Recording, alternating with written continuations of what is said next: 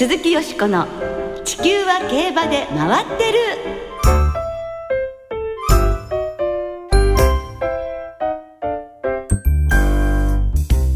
皆様こんばんは鈴木よしこです。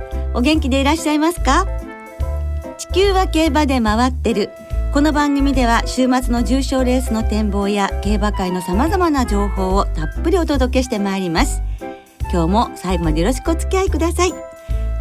今日ご一緒してくださるのは小塚歩夢アナウンサーです。よろしくお願いします。よろしくお願いいたし小塚まです。すはい。小塚さんとはね札幌記念が行われました札幌競馬場ではい。先日日曜日にお会いいたしましたが、はい。その後、はい。ね牧場巡りにいらしたんですってね、ちょっとそういうあのツアーがございまして、はい。え報道陣向けのええ。月曜日火曜日と北海道を巡ってきまして、ええ。あの個人的に行ったことがない場所ばかりだったので、は非常に興味深かったですね。そうですか、はい。あのゆっくり牧場巡りというのは初めて？そうですね。まあやったことはあるんですけども、ええ。今回のツアーで行くところがほぼほぼ初めてで。そうですか、はい。特に印象に残ったことは？まずですね、あの日高にあります BTC、はい。えーえーサラブレッド育成センターですね。はい育成センター。ねはい。はいあのー広大な敷地。驚きますよね驚きました。あの、2000メートルを超えるあの芝の販路がありまして、はいで、実際に馬の調教、販路調教のシーンも見せていただいたんですが、ええいやいや、日本なのここって思いましたね。ええ。あの見たことこれも見たことないですけども、ええ。海外の調教場ってこんな感じなのかなって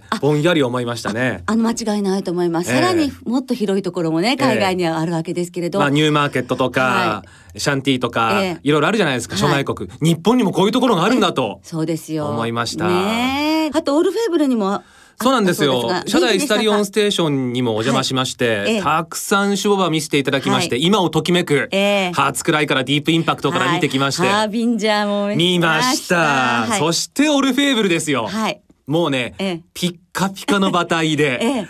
輝いてました。非常にいいお天気の中で見せていただいたので、その毛艶が良くてその日の光を浴びてね、ええ。ピカピカ黄金色に光ってまして、ええまさしくね。えそしてまあ引退して、えー今年種付けも終わってるわけですけれども、まだ走れるんじゃないかなっていうような、ええ。そんな体つきで、ええ。いい体してましたね。いい旅でしたね。いい旅でした。もう最高でした。なんかあの記者の皆さんのカラオケのレパートリーもすごかったそうですね。まあもちろんね、あの、懇親会っていうのも夜あるじゃないですか。はい。お昼とは違う一面を見られてね、はい。それはそれで楽しかったですね。はい というね旅を終えられまして馬をたくさんご覧になったということですけど、はい。ちょっと先ほどご紹介したように札幌競馬場で日曜日にはリニューアルオープンした札幌競馬場で札幌記念が行われましたが、4万6千人を超えるお客様が詰めかけましてまあ大変な盛り上がりでしたね。もう場内 G1 デーのような感じでしたよね。はい。ええ。ええ。で私もさ初めて参りましたので時間かけて回ったわけですけれども場内を。場内をおしくらまんじゅうのようなもう歩くのも大変でしたね。どこも大行列だったみたいですね。はい。ああ、やはりもう札幌記念は早く G1 にしなきゃいけないってね。またレースもものすごくいいレースだったじゃないですか。はいそうでしたねはい、はいで、その札幌記念を制しましたハープスター、そして2着のゴールドシップ、あとはジャスタウェイ。はいこの3頭は凱旋門賞に向けて揃って来月の20日に出国して、フランスでは小林聡厩舎に入厩ということですはいね。、ハープスターの凱旋門賞での安城も正式に川田優雅騎手に決まりました。はいまあ、10月5日の凱旋門賞まで1ヶ月ちょっとということですが、ええ今年は3頭とも日本のジョッキーが騎乗するということになりましたのでより今年は応援にも力が入りますよね。はい楽しみに待ちましょう。鈴木よしこの地球は競馬で回ってる。この番組は JRA 日本中央競馬会の提供でお送りします。鈴木よしこの地球は競馬で回ってる。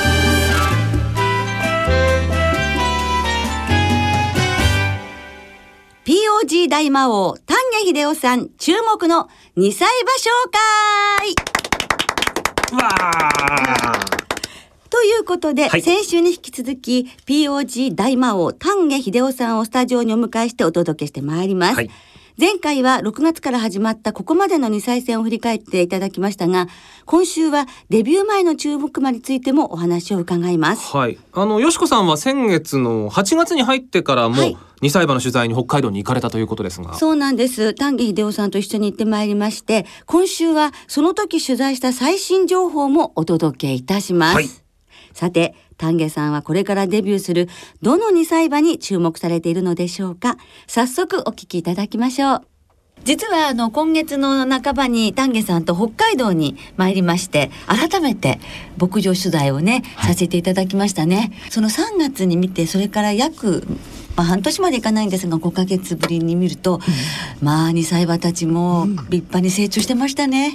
すごかったね、はい、まああの特に、えー、吉子さん、えー、春からお気に入りだったあの、ポルトドートウィーブ、はい、ポルトフィーノの子なんかが、えー、販路をね、えー、ちょうど駆け上がってくるところで、えー、春よりはやっぱりなんて言うんですか春ちょっと馬体の薄いような感じの胸前の薄い感じがあって、えー、そのなんとなくこう体がこうデコボコしてた感じがあったんですけどそれが一変した形でね、肉がついて、ね、歩き方もエアグルーヴ一族独特の歩き方にが強調されたっていうかね、えー、カニ歩きというカニ ガニ股歩きになってたそしてよしこさんもね、はい、えー、当選ビクトリー、はい、トゥザビクトリーの子なんですけどね、はい、金亀ですね。この馬も負けて、ええ、あまあだけど戻ってきて、はいはい、レース使った後なのにもうパーンとしましてね。お尻なんかも立派でプリプリで。いや惚れ惚れしましたね、うん、やっぱり一度レースを使って、ええ。えー、消耗する馬小さくなっちゃううこう痩せちゃう馬っていうのはね、え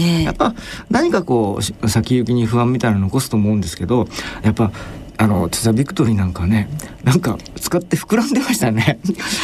もうあの首差しとかなんか一気にこう、はい、春は骨格だけのような感じのね馬だったんですけどね。それがもうなんか首が丸々しちゃってもうそこに血管浮き出ちゃって、うん、えよしこ様ずいぶん興奮していらっしゃいましたね。はい、ちょっとね、あのずっと見とれてしまったんですけど、9月の阪神ぐらいでね、はい、使うということですが、絶対勝てそうな そういう予感がいたしましたけどね。はい、はい、そしてその北海道での取材の模様は、はい、来月の上旬に JRA 版提供で YouTube に動画がアップされる予定ですので、ぜひご覧になっていただきたいと思います。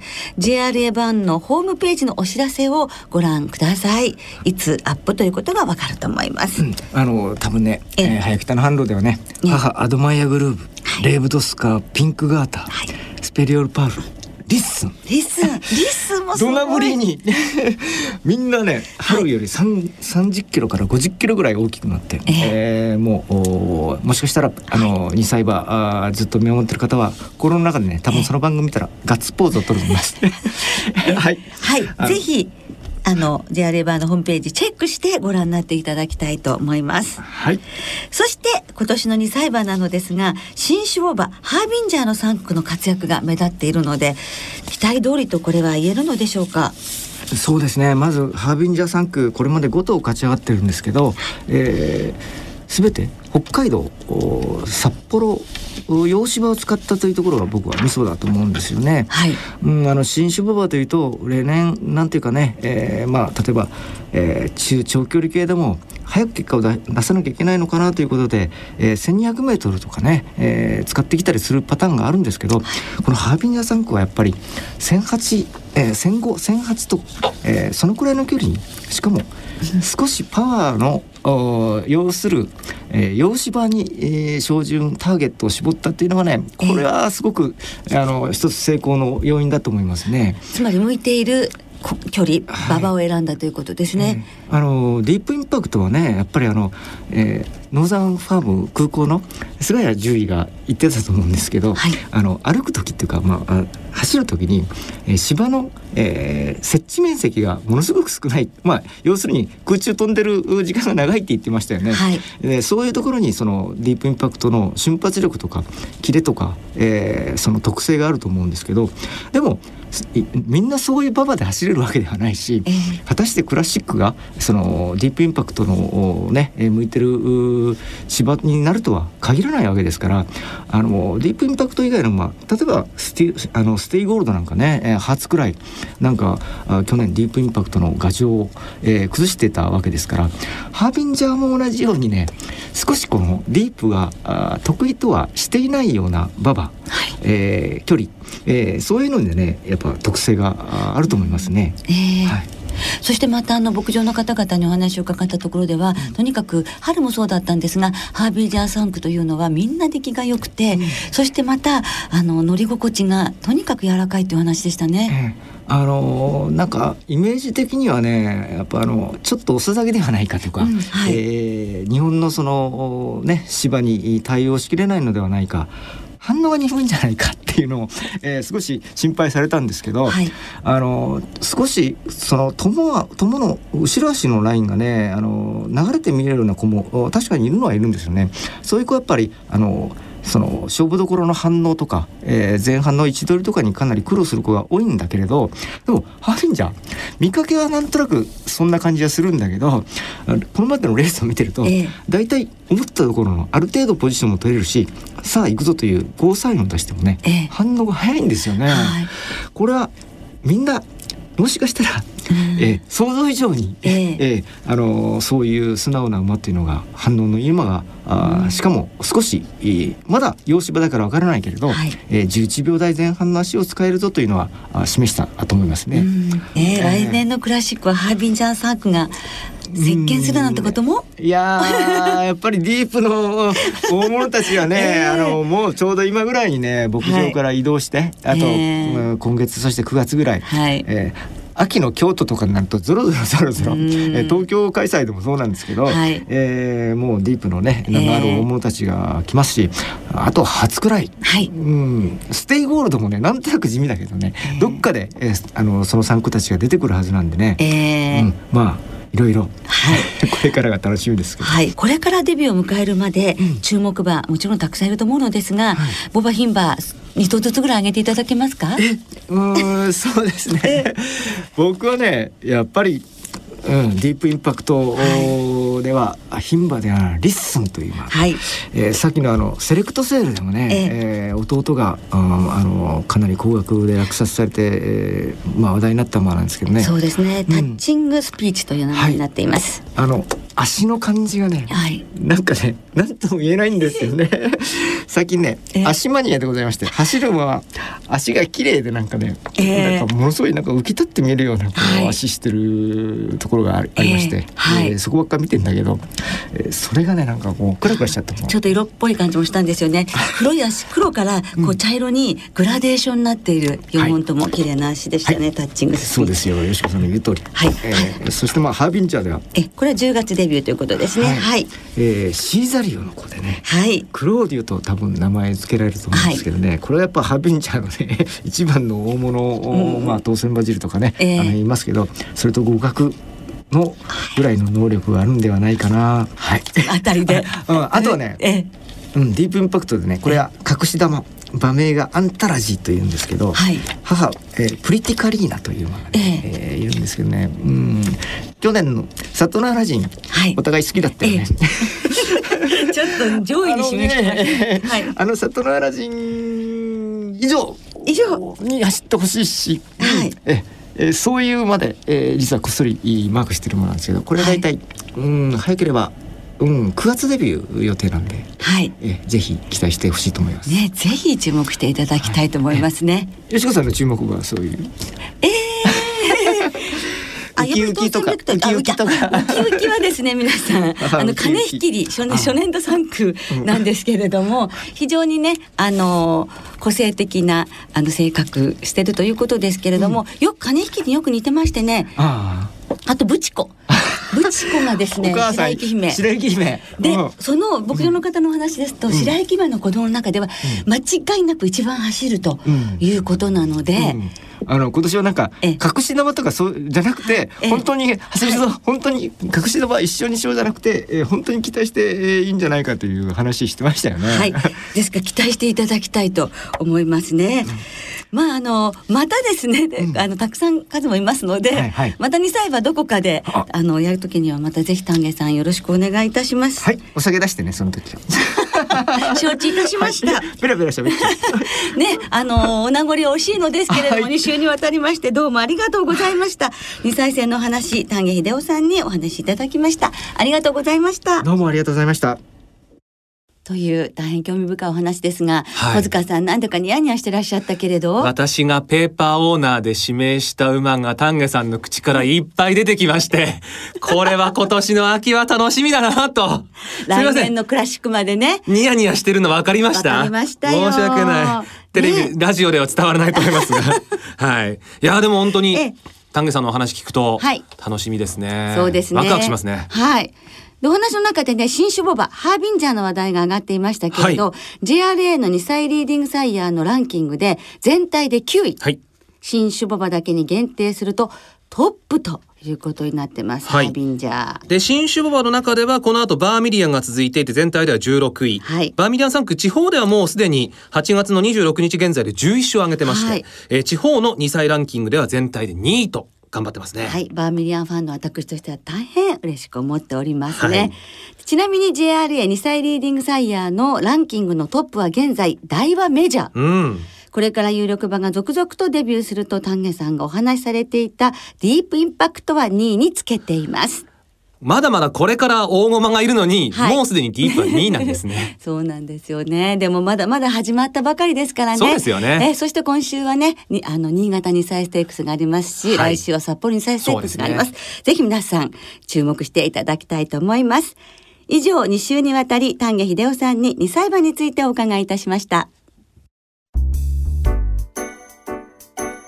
鈴木よしこの地球は競馬で回ってる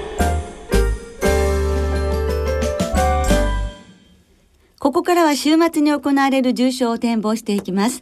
その前に、先週予想した札幌記念、北九州記念を簡単に振り返りましょう。はい、まずは札幌記念です。はい。川田優雅騎乗、2番人気ハープスターが、道中は後方2番手に待機して、最高峰にいたゴールドシップとともに、勝負どころで後位の後ろまで進出、直線で先頭。最後は外から迫ったゴールドシップを4分の3馬審査退けて、強豪揃いの一戦を制しました。はい、3歳牝馬の勝利は92年の最英3級以来22年ぶり史上2度目ということですけれども、はい、とにかく、まあ、52キロという斤量に恵まれたこともありますが、ええ8分の出来だったっていう話で。もちろん目標は先ですからね、えー、ようやくその爪のこともあったり体調はようやく間に合った状態で、はい、あの強さということにびっくりしましたね。はい、であのゴールドシップが外から回って自分の外から馬に来られたってゴあのハープスターって初めてじゃないですかねあんなかもしれないですね。そうね。ですからあのハープスターの精神的な成長みたいなものもすごく感じたんですけれど、はい、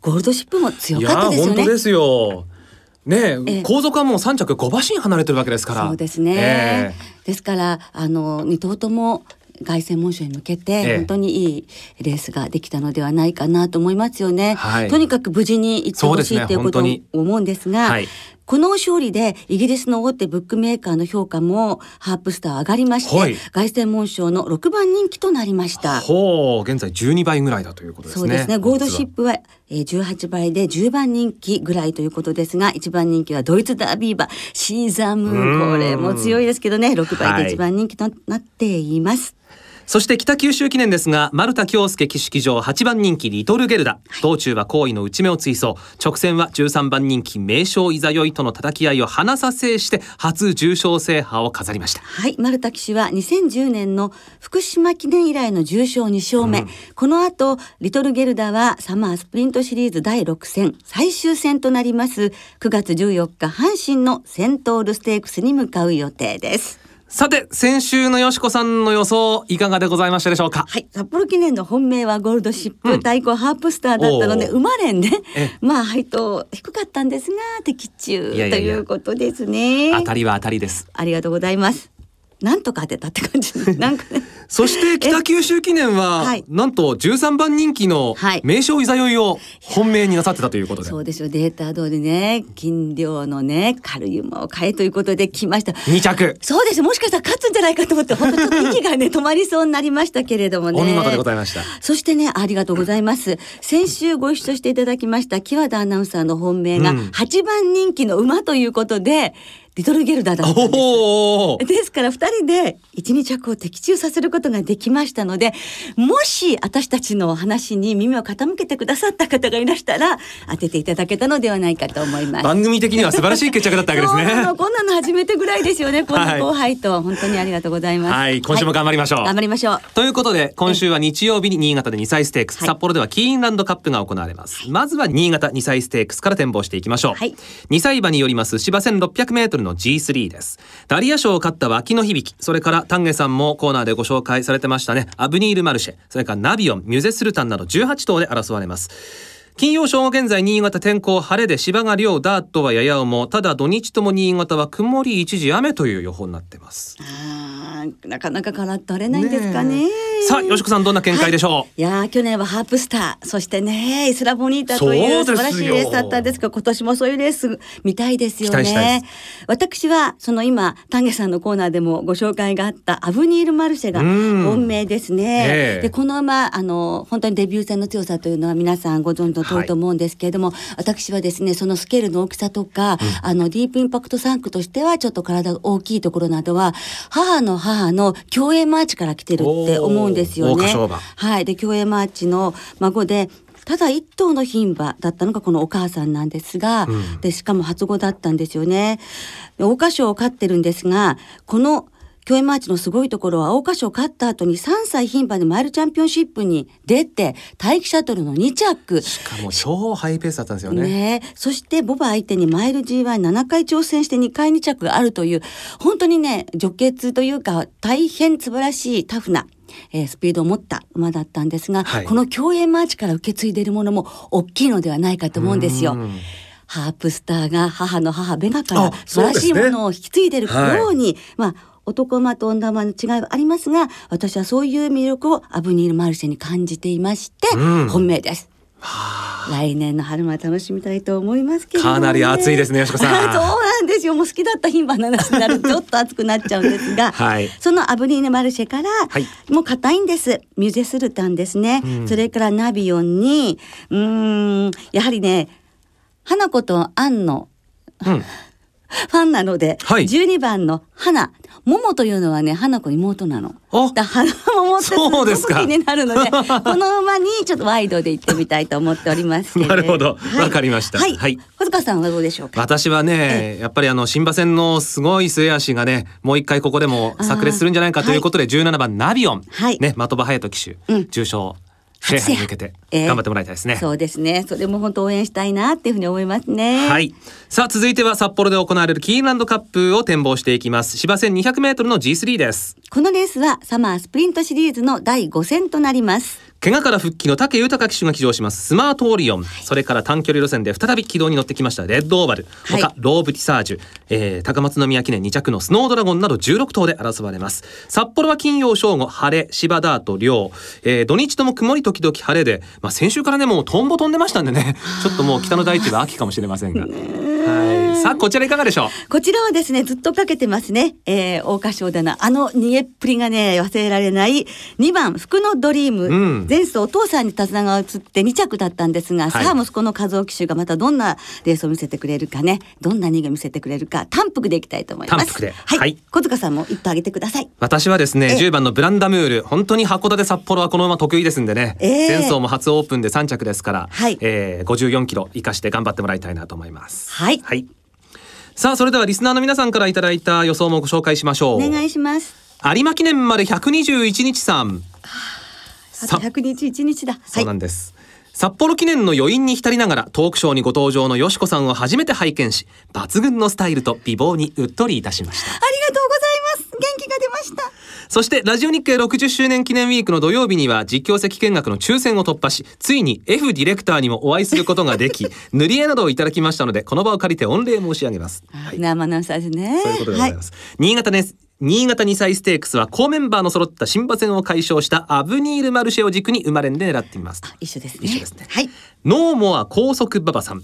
よしこさんこんばんは。こんばんは。今週は秋のような気候が続いておりますが風邪など召されておりませんか？はいファムで元気です。ありがとうございます。先週の札幌記念はまさに夢の対決。川田騎手も春の悔しさを一掃する解消だったのではないでしょうか。友人は凱旋門賞の現地観戦を決めたそうです。素晴らしいです、ね、多いでしょうね今年もね、はい、応援に行かれる方。どうも皆さんありがとうございました、はい、来週は新潟記念などの展望を中心にお届けいたします。お聞きの皆さんの予想もぜひ教えてくださいね。お待ちしています